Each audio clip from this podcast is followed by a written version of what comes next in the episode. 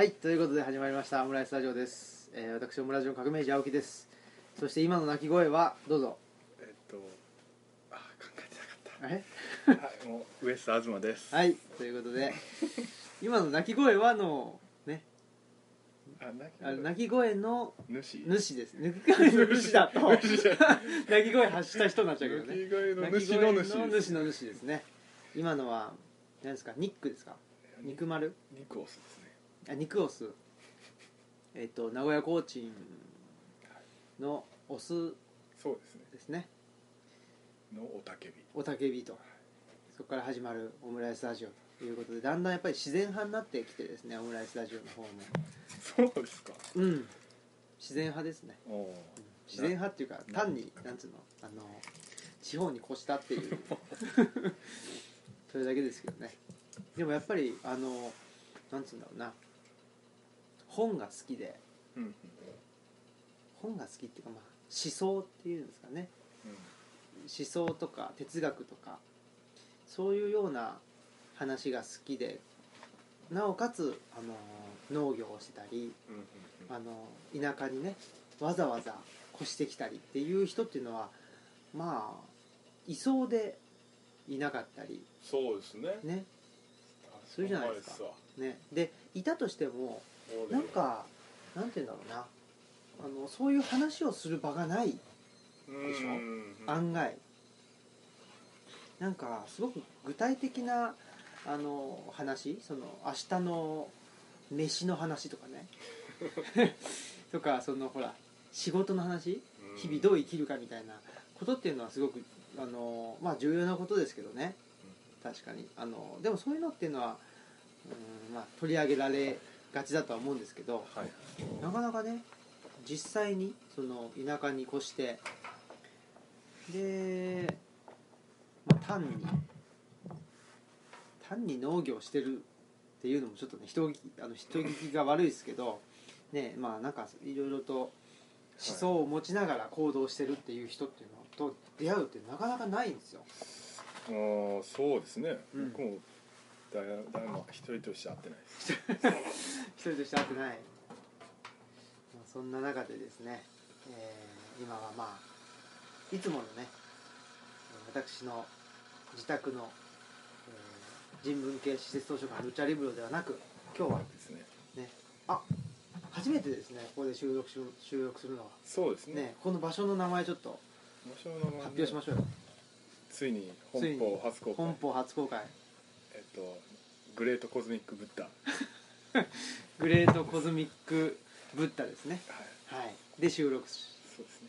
中であると。はい。いいですね。なんか物々しいというかね仰々しい感じがしますけど。大田のうん。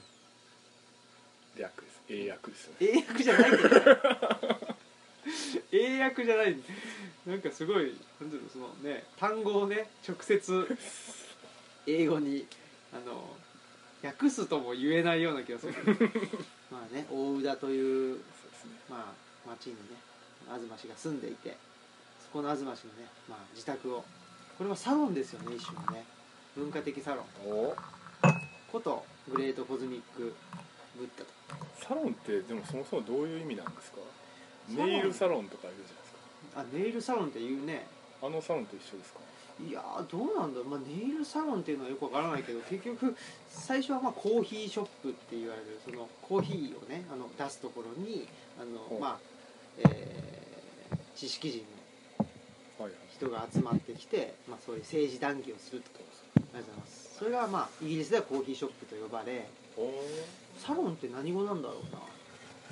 イタリア語とか多分サローネとか言うんだよね。多分サロンっていうのはフランスの方なのかななんかあんまりね適当なこと言えないですけど、うーん。まあ、そういう場所ですわ、はいそうですね。うんになればいいなとまだ思ってるとこですけど。ね。いやこれからしていくっていう方がいいんじゃないですかね。そうですね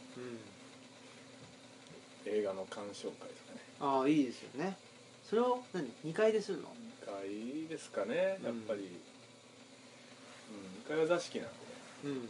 ここにもこここう座ってうんいやここすごくねね。雰囲気が雰囲気はここが一番いいんですけど。うん。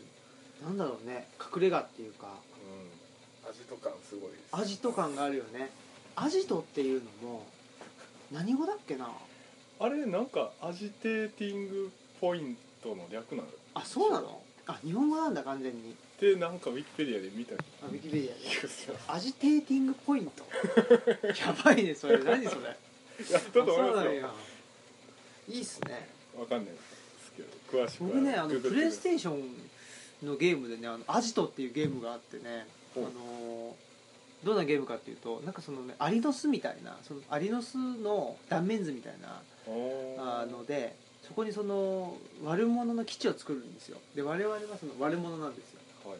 でそのそこに正義の味方が、まあ、あの仮面ライダーみたいなやつがはい。侵入してきてそのアジトを壊滅させようとするんですよ。でもその正義の味方の侵入をいかにあの防いではいはい。そのいかにその正義の味方を例えばなんかあの落とし穴に落としたりとかその毒ガス室にあの閉じ込めたりとか その正義の味方をいかにしてその殺すかっていう非常にね素敵なゲームが私あってね。それがす,、うん、すごく好きだった。いいゲームでしょ。それ中学生ぐらいですか？中学生ぐらいかなもうその頃から。その頃からね。もうその頃から。あの三つ子の魂100 100までじゃないですけど。でもねなんかやっぱりその幼少期っていうのはなんていうの、うん。無意識にほらまあそれ僕中学生なんで、ね、幼少期じゃないけどもすでに、まあまでやっぱり中学生ぐらいの時に好きだったことってやっぱりねああの重要だなって思うんですよ特に中1中2ぐらいまでかな。それ以降ってなんかちょっとまあなんだろうその自我なのかわかんないけどこれはやりやりたいような気がするけどやってたら変に思われるなとか。ああはいはいね。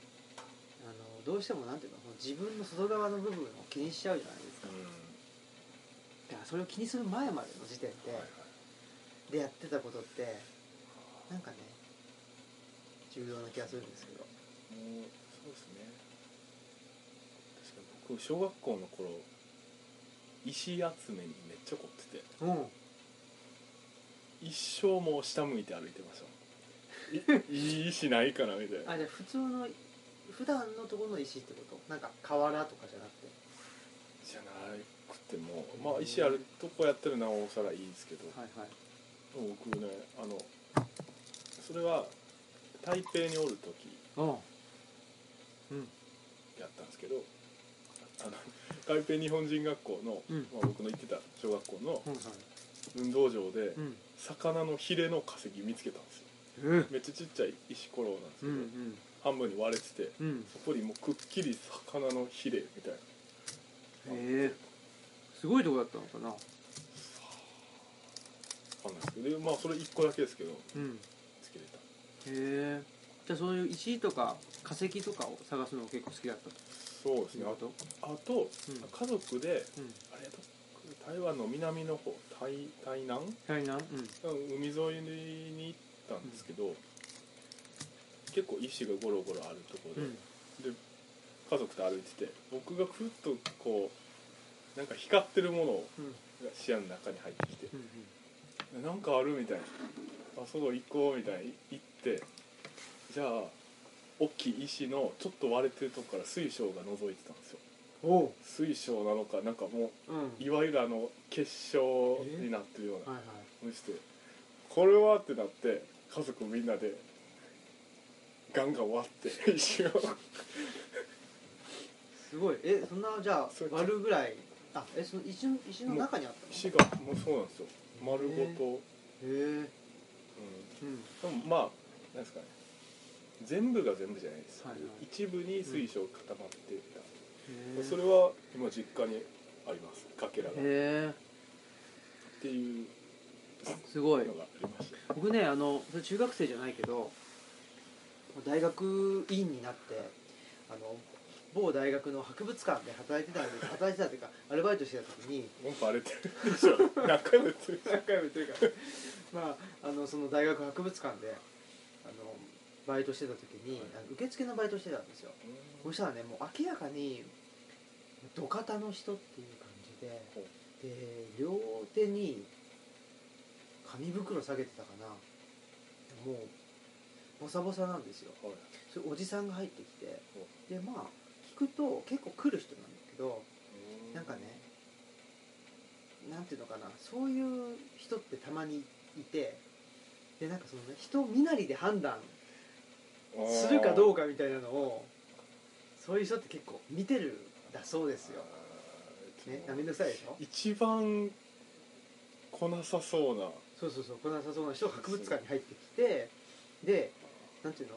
まあそんなねなんかちょっと、まあ、あの汚れた格好してると、はいはい。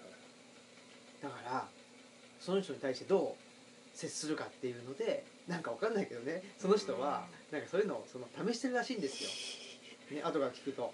で僕はそういう変な人ってまあちょっと好き好きっていうかね興味があるから、どなんだろうこの人はと思っていろいろ話聞いてたらちょっと気に入られちゃっておでうちにその隕石があるから取りに来いと。でその隕石はどこで発見したかというとその箕面の山奥でお光ってたと。おでなんか紫色に光ってたって言って。でそれを持って帰ってきたんだというわけですよ。はいはい。でなんかねどこだっけな？東京の NHK の横にあるなんか研究所に鑑定を出したらお何億って言われたけどうんぬんかんぬんって言うんですよ。はい。って言って普通だったらね何言ってんだってことになるじゃない、そんななんていうの土方のね人みたいなの。でねまあひげも生えてる髪もねボサボサのおじさんですよその人はそう言ってると。言うんで僕ねその人の家行ってみたんですよ。お。そう行って隕石もらったの。その隕石結構でかくて。お。でその場でじゃああの何分けてやるからって言って その場で上からバーン落としてで割られて隕石あげるよって。その隕石多分今も家にありますよ。お今度見せてくださいうんいいっすよ。ってことでねうちはあのうち奥さんもねその石好きなのであ、そうなんですね。うん、結構ね石コレクションがあるんですよ。実は。でもあのさっきの中学生の頃の話っていうと僕はあのあんまり石あんまコレクションっていう文化が実はなくてあのどっちかっていうとね昔ってもうちょっとほらあの砂利っていうか大きなねうんうん。今はあのアスファルトが多いですけど、うんうんうん。大きな石がね敷き詰められてるみたいな。ああ駐車場そうそうそうそうそう駐車場みたいな。なんていうんでしたっけあれ。バラス？あっていうの？多分。そういうところが多かったんですけど、なんかねあそこにあのジッポーのオイルをお巻いて火をつけてその G 角みたいなあの大文字焼きみたいなのあるでしょ？あれをやるのがちょっとハマってる時期があってさっきからね聞いてたらこいつやばいなみたいなことになるけど。なってて。まあ結果的にものすごい怒られるんだけどそれでねあのうーん。ね火事になったら大変だとかね言うんで。でもそういうこともなんかね あの火で持ち帰ったりあしたりはしてましたね。ー その頃から。で すそのね頃から。あでも僕も思い出しましたわ。小学生の頃。うん。あれは、ね、台湾3年間行って、はい小6で元いた日本の小学校に帰ってきて。そっか小小 2? 小3小4小5とあ台湾で小6で元の小学校帰ってきて、でまあめっちゃ田舎やったんですよね。その小学校はいはいそうい。うとこが、でもうすぐ裏には山がある。と、でそこにあの休み時間のたんびに行ってえ山の上と下とにこう分かれて大体上がまあ上上階生ーうん。高学年はいはい。で下が低学年の子たちで。戦争してましたもんね。え？戦争？戦争ごっこしてましたもんね。石投げたりとか、うん。やっうんしてました。ぱりするんだよね、やっぱり戦うっていうこと。で挙句地主さんに怒られて山立ち入り禁止になりましう。やっぱり立ち入り禁止とかにはなるよね。なんですよね。だから今はじゃあ多分もうそんなのそもそも立ち入り禁止だったりね、するんだろうしやっぱりなんだろうなあのね有名な話ですけど新宿西口かな？新宿西口のあの、広場っていうのが昔はあったあって、はい。でそこにまあ溜まってそれこそそのなんていうのあのプラカードね掲げて反対するとかそういう運動をしてたんだけどもはい。そういうたまり場っていうのをなくせばそういう反対の、まあ、デモだったり、はい。っていうのがなくなるからといってそこをどうしたかというとその通路にしてしまう。そういう風にしてまあ反権力を抑えるっていうやり方ほをしていくんですけどなんか僕らの時だってもうすでにそのそういうね反権力とかじゃないけど小学校、小学校があのの校庭にね放課後その勝手にあの入っちゃいけないようになっちゃったりとか、は結構やっぱ締め付けがねうん。うん締め付けっていうのかよくわかんないけどやっぱり増えていきましたよ、うんうん今じゃもう公園でボール遊びもできないでしょ？そうそうそうそう。今の子たちは。ね本当にさ、ね、前にねそれこそあの磯田さんも言ってたけどねほらあの、ね、家がない人たち、うんね、が、まあ、あのブルーシートに住んでてみたいなことっていうのがもうどんどんどんどんねなくなっていって、なんかそれってまあ綺麗になってるっていうふうにね普通に家のある人は思うんだろうけど、それってねやっぱりあの家のある人からの視点であってねその家のある人がいつ家家がなくなるかうん。分かんないっていう世界の方がまあ日本はねまだそうじゃないけど、どんどんどんどんねあの格差が広がっていったりするとそうなるわけじゃないですか、うん。アメリカだってあのトレーラーハウスにね住んだりとかしてるわけだしそういうことを考えていくとですうん。ねね果たして綺麗にするとかそういうことっていいのかね。ということで私はねもう部屋をね あの汚くしてね。その話ね今日してきました。え？あのおむすびラジオの方で。ああおむすびラジオ。のなんか汚れの話がはいはいはい。汚れうんあの僕も片付けられないし、うん。で宗師っていう子も片付けられないって言ってて、で僕らはその神社とかでなんかこう吐き清められた、こう塵一つないあの空間とかがめちゃくちゃ嫌だと。うん。うん僕言ったから。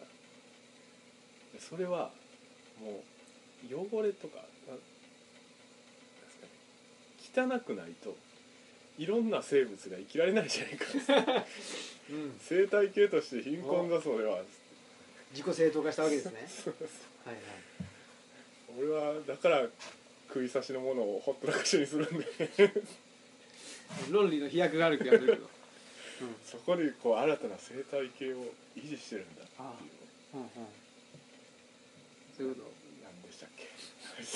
いやでもやっぱりそのね清めるっていうのはすごくあのね日本のあの神道的な儀礼であるのでね掃除するとか。やっぱりねその正常な空間なんかする時にはね、うん。あのまあお清めとか言ってねあの、まあ、体を清めてで白いはいはい。ね、装束を着たりするわけじゃないですか。やっぱり、まあ、それは一つの、ね、儀礼としては、ね、重要なことだと思うんですが、まあ、僕の場合は多分ねこれは何かの障害ですね。うん。片付けられないっていう。ちょっとだから今あのなんだろうな、まあ、リハビリ。リハビリっていうのか分からんけど一生懸命ねはい。片付けようとは思ってるんですけど、まあなんていうの？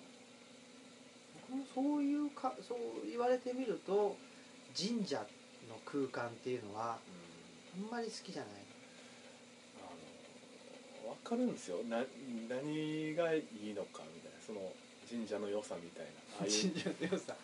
あのピリッとした雰囲気とか。分かるんですけど。うん。そこにでも住みたくはないみたいな、うん、だってそこに住むのは神様だからね、うん、人が住むわけじゃないそうそれで、はい。いや家にしてももうなんですかめっちゃ綺麗な家。片付けられて隅々まで掃除行き届いてる家って僕はあんま住みたいとは思わないですけどね。おおそうですか。まあね。隅々まで行き届いている。ピカピカっていうこそうとだからなんていうの？あの無駄なものがないっていうことでしょ？うんそうですね。ね。整然としすぎてる、はいはい。まあねなんだろうあのーよくねあの美術のはい。本とか読んでるとねよくあれだけどそのゴシックが来たらロマネスクが来てああなんかそのその次に何やるのかな？ロマネスクの次が分かんないけどバロックなのか分からんけどが来てで新古典が来てでロココが来てみたいなそういう ああいう流れがなんじゃないですか。なんかそのシンプルが来たらはいはいはい。ねまあなんて無機質が来たら有機的なものが来て、はいはいはいでちょっとごちゃっとしてるからすごいシンプルなものが来てみたいな、はいはいああいう流れがありますね。ありますよね。流れというか振り子運動みたいな、うんうん。そういうのってまあいろんな意味でもねあるとは思うんですよ、美術のね話であって。でまあそういうものとなんていうのあのゴミがあるとか、うん。な いとかっていうのはまたまあね別の話かもしれないけどやっぱり有機的です。よ有機的な方がね。でも確かにだからそれこそさなんていうんだろうそう衛生観念っていうのってすごく作られたものだと思うんですよ、そうですね。うん、それこそ近代以降っていうかね、それがすごく不思議なのがあの例えばなんだろうな江戸時代っていうのはよく言われるように、まああの声だめがあって、はい。でそれが声だめを、えー、と畑にまいて、はい。まあ、ある意味その循環してたわけじゃないですか。あれ売ってたんですよ、売ってたそうそうそうそう、売ったり買ったりしてたわけでしょ、っていうふうに、まあ、循環型の社会だったと、うんで西洋っていうのはそうじゃなくってあでまあなんだろうな。江戸、まあ、特に江戸の話なのかな。江戸時代の全部の、ね、日本全国そうじゃないけど、江戸の話で限って言うとその上下水道が完備されてたりとか、はいはいはいはい。非常にクリーンだったと。うんうんうん。いうわけですよ。ね。ね。だけど西洋っていうのはそうじゃなくてなんかそのおまるにおやってでその2階からそれを、ね、1階にぶちまけてとか言うじゃない？ハイヒールあれですね。踏まないためのねだと。とか言うじゃないですか、はいまあなんかねあの極端ですよね、なあ。うん、汚いってなき 汚いってなったらそこまで汚いのかよとかね。で綺麗ってなったらそこまでまあ。本当に観念的正常みたいなね。はい民族浄化みたいな、ね、ジェノサイドみたいなね。根絶やしにするみたいなことになっちゃったりとか。なんかねそういったあのヨーロッパでペストが流行るとかいう時も、はいうん結構そういうことを思っててヨーロッパの5分の1の人が死んだとかね。あであの4分の1の人が死んだのかなとかね、はい言うじゃないですか、はい。でも死にすぎじゃないって、あまあ確かに。ね、もうちょっとさその それこそ衛生的に、はいはい。ねしとけばうん。いいわけですよ。ね。その辺ものすごいその極端 だうんよねって思うんですよ。それはもう洋の東西を問わずってことなんですかね。洋の東西を問わずなのか人間という存在。なのかでも日本っていうのはそこまで極端じゃないっていうふうにも言われるうん。わけですよ。でもわかん昔の日本はどうか知らないですけど今その畑やってる人とかもう畑見たら雑草がほぼないですよね。みんなアホみたいにもう抜いていくんですよね。野菜以外の草を、でだからもう完全にモノカルチャーうん化うん。してる畑がめちゃくちゃ多くて。それは洋の東西を問わずっていうかやっぱり近代的なうんですかね、思考なんじゃないですか？そういうのって、うん、いわゆる近代的な思考っていうのはなんていうの？洋の東西を問わずって言って全世界的なものっていうよりはやっぱりその局所西ヨーロッパ的な考え方であってそれこそその精神と、ね、肉体が分離するじゃないけどやっぱりなんだろうなあの雑草っていうものの価値だったり雑草がいることによって何が起きてるかとかいうことよりもうん。すごくその観念的に雑草が生えてることが、ね、あの許せないとか、雑草っていうのは、まあ、あの無駄な、ねうん。あの草だという、まあ、決めつけによって全部抜いちゃうとかなんかそういうような気がするんですよね。だからねあのモノカルチャーってそうじゃない？ね一つのものに絞った方が効率的にいくということだけどさっきのあの何と綺麗にするっていうことじゃないけど、モノカルチャーのものって、まあ、一つのっていう意味だけど、はい。それが価値がなくなったらもう全滅っていうかね、そうですね、うん、すごいリスキーなはずなのに、はい。なんでそれを信じられるのみたい確かに。だからあれですね。部屋が綺麗な人より汚い人の方が生き残りやすいと。なそうでしょうね。自己正当化がお前ら死ぬぞと。死ぬぞと。やっぱりね。まあまあ。っていうかやっぱりあのほらいわゆる古民家っていうかね。っていうのはまあある程度やっぱりその隙間があったりするんで綺麗にしたって、うん。ね虫が入ってきちゃったりとかね、空気の通り道があるじゃないですか。やっぱりだからその辺でしょうね。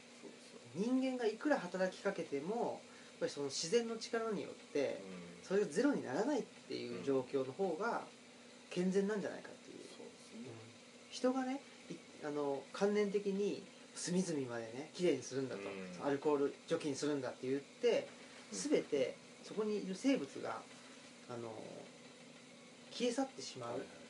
その場がおかしいよねうんっていう、そうですね。でもそれで言ったら日本家屋伝統的な日本家屋っていうのはすごいその土間があったりとか、家の中に土の空間があるってことですしで縁側とかもその結構どっちつかずの外なのか中なのかわからないっていうその曖昧さをある。残してる。どこからが家でどこからが外なのかわからなくなってるっていうのはありますよね。そういう精神性考え方を持ってたんですかね。うん。なんかあの最近読んだその竹内義美さんってあの中国文学の研究者の人ですけどその人がもう中国の近代化っていうのはやっぱり中国の土着の文化もしくは西洋の文化どっちから選ぶかっていうんで、まあ、やっぱりあの抵抗があってで、まあ、その抵抗があの潰された時に近代化っていうのが起こったんだということなんだけど日本ってそうじゃないじゃないですか、ね、一応その鎖国が迫られたけども、ねまあ、日本国内で、えーまあねあの幕府側と、ね、まあ維新派が戦ったけどもどっちかが完全に根絶やしにされたとかいうこともないしなんとなくあのなんだろうな、まあ、幕府がなくなった後に明治政府があのお雇い外国人を呼んできたり、えっと、何あの機械をね導入して。つまりその0か1かじゃなくって0.2のところになんとなくあのうん。数字をかけていったみたいなことで結局なんていうのかなその曖昧さの上に近代文明が立ってるんだっていうようなことを言っててそれどっちがいいか悪いかっていうんじゃないんだけどそう考えるとねさっきの話じゃないけどやっぱりなんだろうな0か1かみたいな。人の方が、まあ、特にあの、うん、強いあの文明のとこだと多かったのかなっていうのは思うけど。ねあの日本というのはやっぱり辺境の国ですから。なんとなくやり過ごすみたいな。そういうのがねあの得意だったのかもしれないし。ああまあそれはあるでしょうね。ね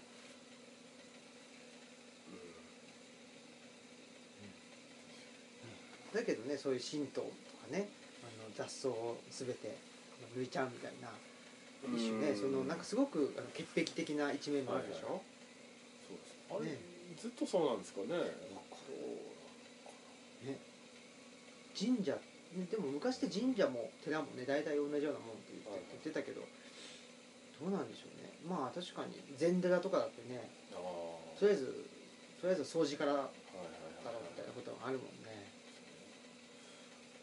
うんだからでもななんかそういうのには馴染めないですよね日本文化のそういう部分、うん、いやだから武道僕は弓道やってますけど、そういうとこがあんま好きじゃないですよね。武道もそうだもんね。うん。ねとりあえずなんだろうなその場を作るって言った時に場を整えるって言った時まずは掃除からみたいなうん。ところはあるよね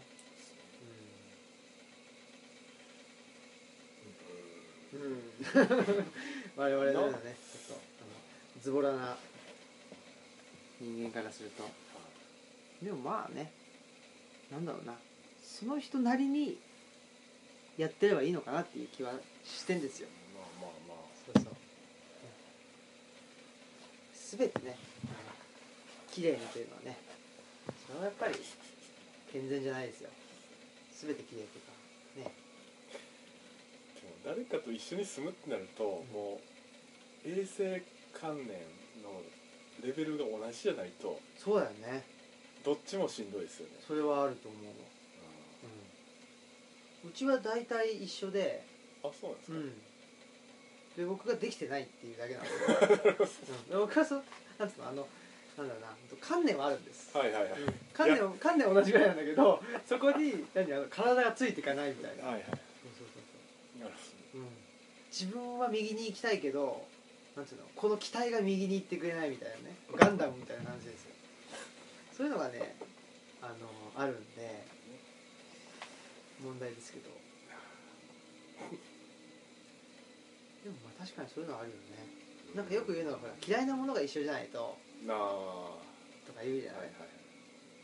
確かにねそう思うわ。なんか好きなもの相手の好きなものだったら、うん。ある程度認めるなりなんていうのあの受け流すなり、できるけど嫌いなものが相手が好きだったらきついよね、そうですね、うん。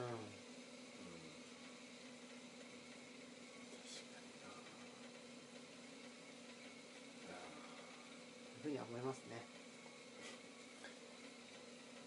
片付けられない人たちによる弁明会。弁明というかなんでその文明論みたいなことでねあのごまかそう。ごまかしてるけど。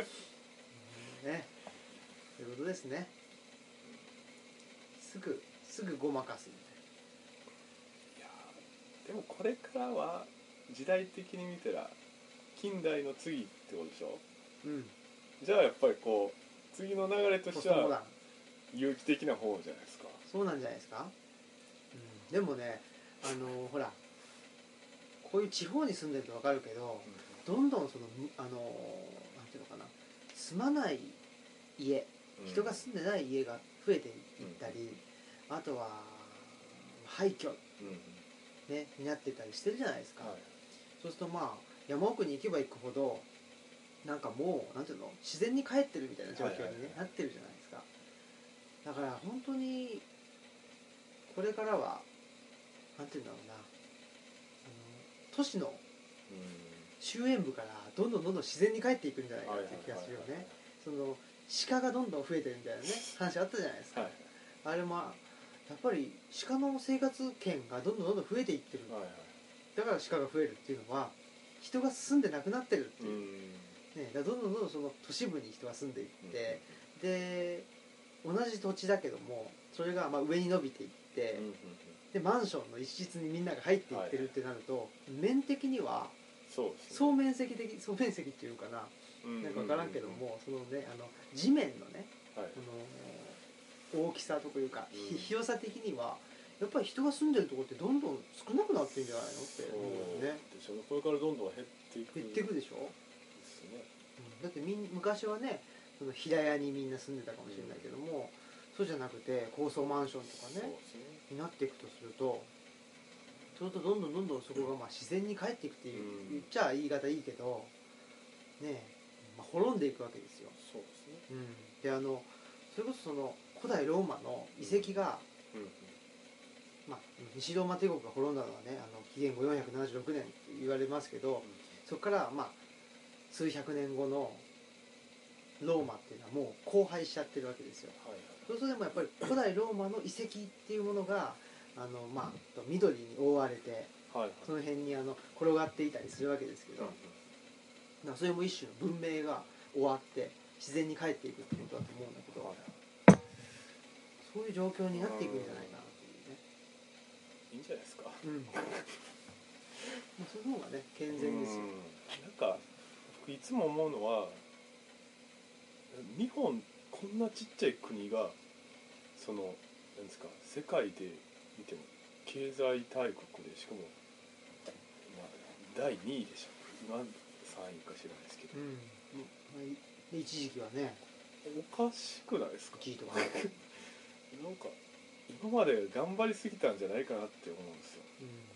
うもうあの身の丈に合った普通の国に普通の小国になっていくんじゃないのかと。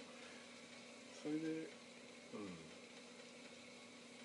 それでいい悪いっていうよりももともとそうなんじゃないかなっていう、ん、ね。う気はするけどなんかいや僕も全く同じこと思ってるんだけどん。なんか、まあ、今の状況を維持するもしくはよりあの発展させていくためにそのロボットとかね、はいはい AI とかを使ってなんかあの経済をね、うん。より回していこうみたいな話ってあるけど、それは確かに技術的には可能なのかもしれないけど、それいるのっていうね、うん。そもそもどうなんみたいな。うんことはすごく思うんですよね。そうですね。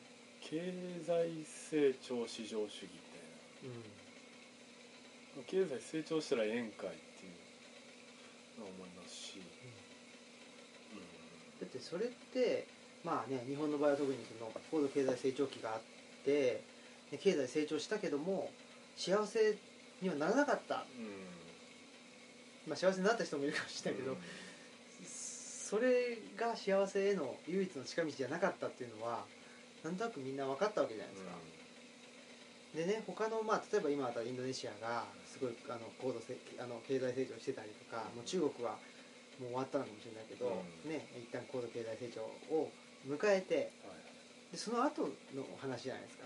ある程度あの物質的な豊かさを得た後に何がうん。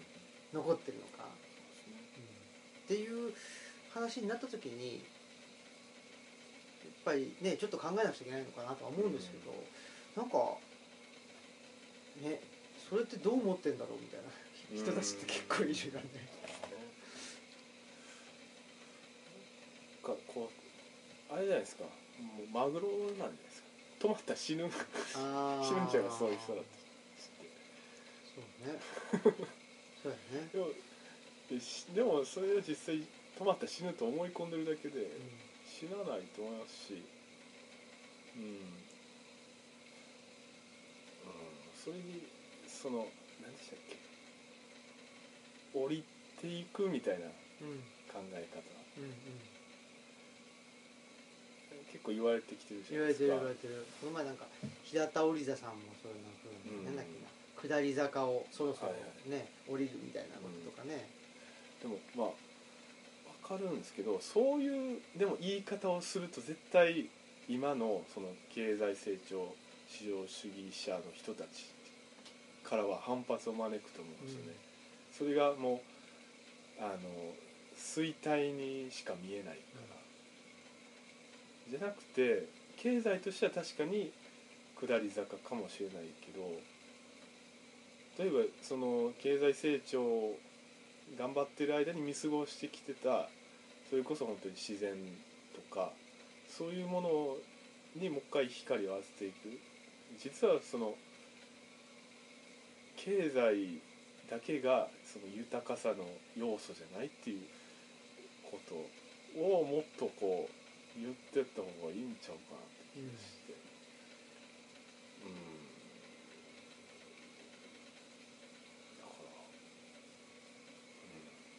価値観がまあ変わらないとそもそもダメなんでしょうけど。そうね。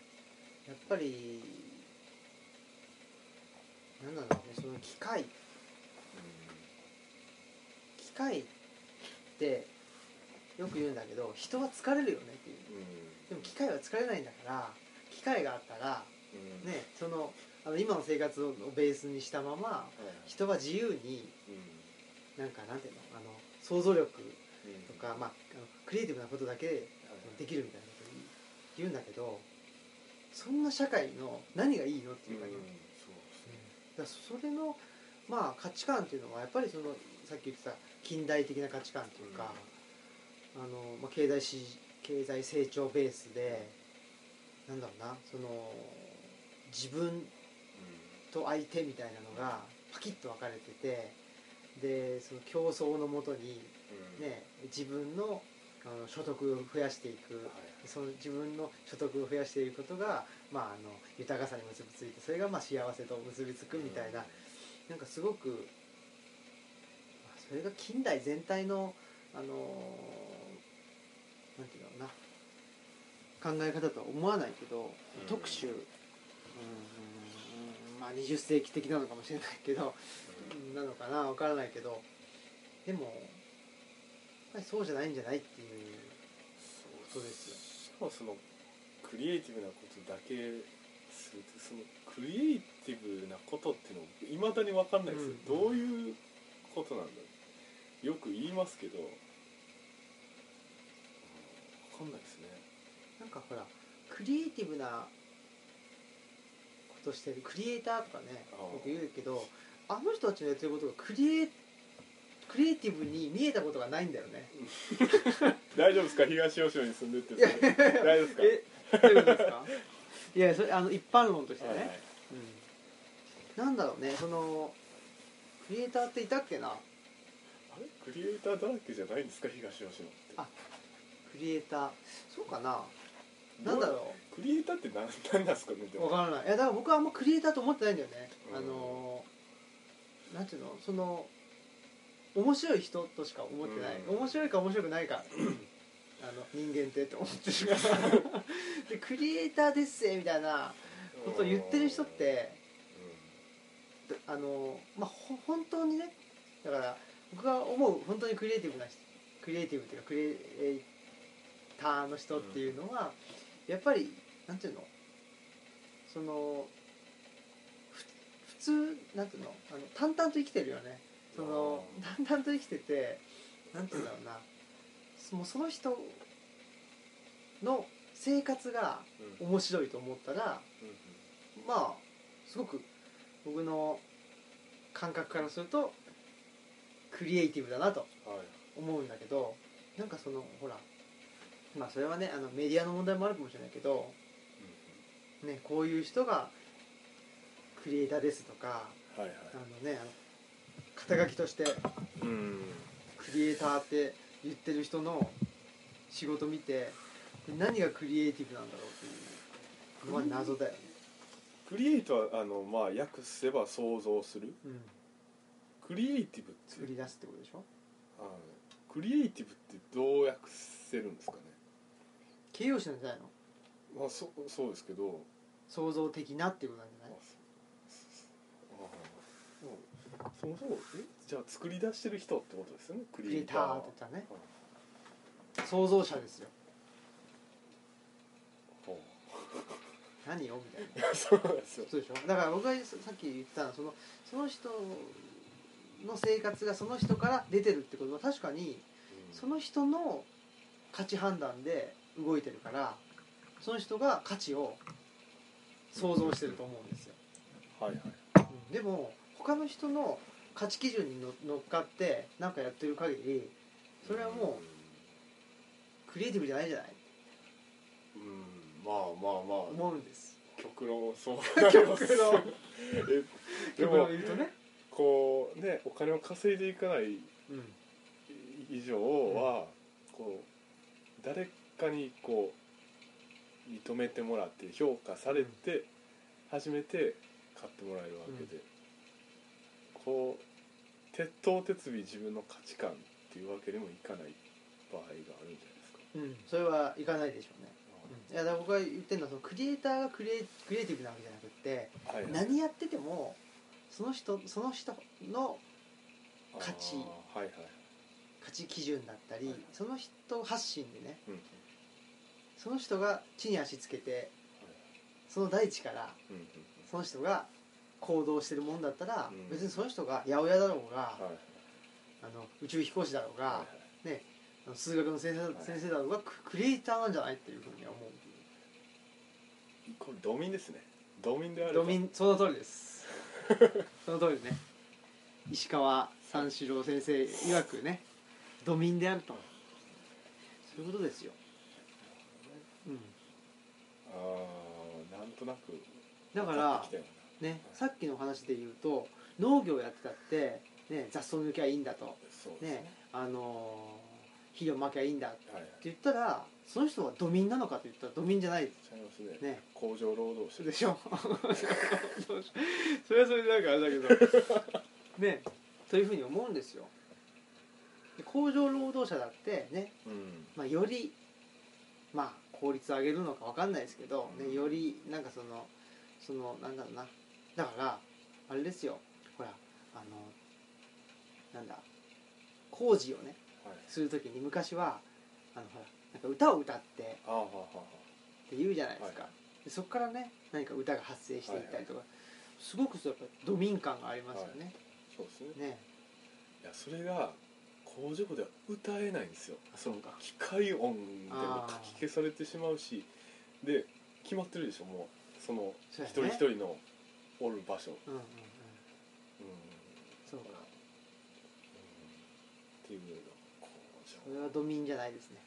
ダメですね。あれはうんねまあそのねクリエイティブなことに限らずその結局何なんですか？経済が良くなるとより便利になるってこと？経済が良くなると何がいいかっていうことでしょ？そう何を求めて経済経済言ってるんですかね。わもっと自由な時間が欲しいのか、お金が欲しいんじゃないですか？うん。お金が欲しい。お金がいっぱいあれば何でも買えると。うん何でも買いたいですかね。何でも買ったりあとはあのーそれによってまあ人を雇えたりするじゃないですか。はいはい。そうすると、まあそのね雇われた人の生活を保障はいはい。できる。はい。でその人もまああの生きていくことができる。はい。すごくなんていうのいい側面というか好意的に見るとやっぱりねある程度経済を回すっていうのはみんなが豊かになっていくと。文字通り形成罪民だと。そうそうそう。っていう側面がまあものすごくいいい。い側面ね、で悪い側面で言うと、はい。やっぱりね、まあ、自分が金が欲しいと、うんで金を稼げるっうん。ていうとやっぱりね人を従わせられることができるじゃないですか、で何かあった時に、まあ、自分だけ、まあ、自由な選択肢が増えると。うん。いうことなんじゃないですかなるほとは思うけどね。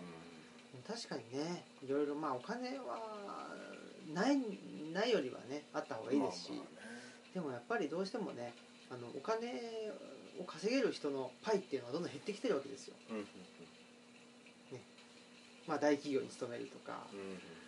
あっていう人はまあある程度ねお金を保保証されてるんだけど、はい。そうじゃない人たちっていうのの、あのまあ、生活がどんどん苦しくなってるっていうと、うん。やっぱり経済格差が広がっていくと。はいいうことになりますのでそうするとやっぱりどういうことが起きるかというと今まではお金で解決できてたことが解決できなくなっていくと。でどうやって解決するかというとやっぱり人間関係だったはいり、えーしますよね。でもコミュニケーション能力不足というのを言われてるこの現代で人間関係によっていろんなことを回していくって結構難しい、ね、うん確かにうんいうふうに思うたりも。するん。でね、でもなんか僕もあの今日はだから朝まで昨日のおとついの晩から大阪行って、今日のもう昼にはこっちに帰ってきたんですけどもう都会が楽しくないですよね、うん。その都会だからお金を使えばいろんな経験ができたり何かいろんなものが買えたりする場だと思うんですけどその都会にあってどこにも行きたくないし、うん、何も楽しいと思えなくて。それはでもお金がないからじゃないですか？まあそれはあるんですけど いやうんでもお金があっても今日は別に行きたいとかどこもなかったですね。で今何が一番楽しいかっていうと東屋を建てることです。ああ畑をやることであり鶏の相手をすることであり。うん。だから僕は時給行為があの最高の娯楽だと思います、うん。でもそうだよねだって僕も本読む楽しいけどなんていうの？欲し欲してるから本読むみたいなところがあるよね、あうん、だからそれもなんていうのかな。で本を読んでーうん。でもオムラジを収録すると。うん。それってある意味自分にとってはその自給自足なんですよ、はいはい。別に他のねあのなんていうの？なんかそうテレビを見たり他のね、まあ、ラジオをうん。聞かなくても最終的には、まあ、自分がいいと思ってることを配信してるから、うん。それをまあ聞いてりゃあはい。ああなんかそうだよねみたいな感じで、思えるっていうのはある種の自給自足だったりして、やっぱりでもなんだろう物事を作り出す。うん。まあそのねあの野菜を作り出すでも何でもそうだけどやっぱりさっきのねあのクリエイトの話じゃないけどっていうのはやっぱり最初はそこなんじゃないですか、うんまあそうでしょう、うん自給自足っていうか、うん。ね、で何らかで、まあ、多くできちゃったとかはいって言ったら、まあ、それをあのお裾分けすると、はいはい。ね。それで十分じゃんみたいな。だからやっぱりその産産業化っていうのの問題。その産業の問題はうん。まずニーズがあってうん。うんそれにそれを充足させるために働くと。うんうん。でそれってニーズだから自分よりも多いものですよ。はい。はい自給自足だったらとりあえずはねあの自分が満足すればいいんだけど、なんか自分はいらないのにうん自分以上のものを作んなきゃいけないとか、それがもうすでに要求されてるうん。状況がなんか産業化社会ではないかなっていう気がするけどね。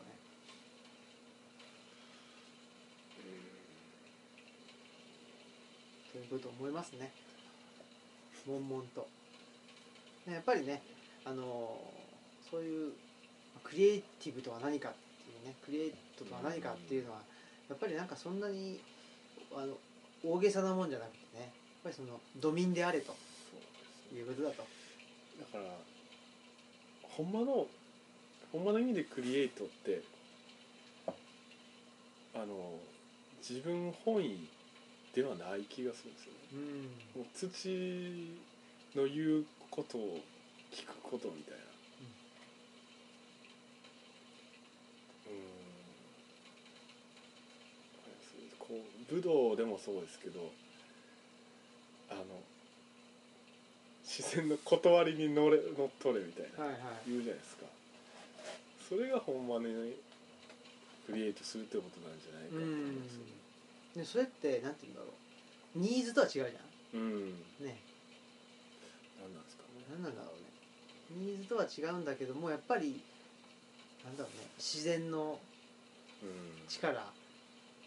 土からあのーなんか流れてくる力みたいな。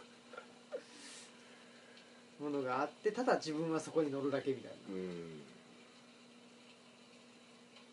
でももしかしたらすごいなんか売れっ子クリエイターははいそういうふうに感じてんのかなどうっすかね。えいやあの父とは言ってないんだけど、はい。ニーズを感じてそこに乗るだけみたいな。クリエイターって具体的に有名なクリエイターって誰になるんですか？知らないけど。あのー、ハイパーメディアクリエイターはしてるよ。なんだっけ？高城剛。あいつとかはどうなんですか？えー、っと、えーこのようおるやつ。あ糸井重里。あこいつ。僕ね糸井重里糸井重里さんってすごく評価高いんですよ。僕はね好きじゃないんですな。もうなんかなんかね鼻につくんです。ちょっとね違うよね。うん。あの鼻が利くとは思うんですよ。うん。やっぱりあこっちかなみたいなのをクンクンみたいなね鼻は利くと思うんだけどちょっとそうじゃないだろうと。土には接してないはずです。そうやね。あの軽業師みたいな。うん。軽業師もう空中でなんかぴょんぴょんやってると。うん。土に足はついてない。うん。土民ではないですね、じゃないです。ね、まあちょっとね土民について考えなきゃいけないですね。考える土民っていう雑誌をあの出しましょうか。うんちょうどね考えると廃刊廃刊休刊休刊かな？なりますから。でやっぱりほら雑誌作りたいですよね。そうですね。うん。雑誌ね。雑誌がそうだね。雑誌を作りたいな。っていうのは思ってますよね。そうですね。うんいろんな雑誌。ちょっとそれを 考えてうん。また今度あの持ち寄って収録しましょう。もうねだいぶ長いんで今日もまた。そうです1時間取ってしまいま撮ってししたまいましたね。はい。ということで、えー今日のオムライスラジオはこれぐらいにしましょう。はい、はい。では本日のお相手は、えーオムライスの革命児青木とえー、ウエスト東でしはいさよなら。さよなら。